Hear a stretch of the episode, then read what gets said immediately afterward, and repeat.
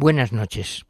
La editorial Gallonero acaba de reeditar en España el libro El Giro de Italia del gran escritor Dino Buzzati. Recoge las crónicas en el Corriere della Sera sobre el Giro de ese año, donde fue la gran rivalidad entre Bartali y Coppi. Bartali le llamaban el monje volador, Coppi el alambre, el campeonísimo, y la gesta principal tuvo lugar en la etapa Cuneo Pinerolo, cuando se escapó eh, Coppi y bueno, dejó tirados a todos durante muchísimo tiempo, lo cuenta Dino Buzzati como si fuera una epopeya de Homero. Leo a Buzzati.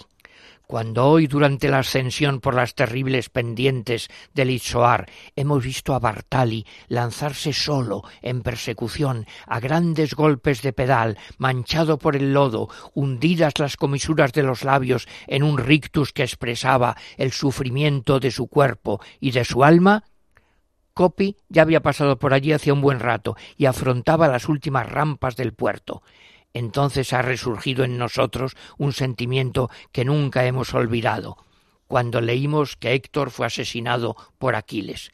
Por supuesto, Copy no posee la fría crueldad de Aquiles, más bien al contrario, los dos campeones son sin duda los más cordiales, los más avistosos, pero Bartali que es más distante y más brusco, vive el mismo drama que Héctor, el drama de un hombre vencido por los dioses.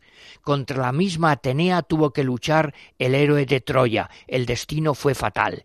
Bartali luchó contra una fuerza sobrehumana, tenía que perder. Es el poder terrible del paso del tiempo. El tiempo hace estragos aunque él no lo advierta. Hoy de nuevo ha perdido.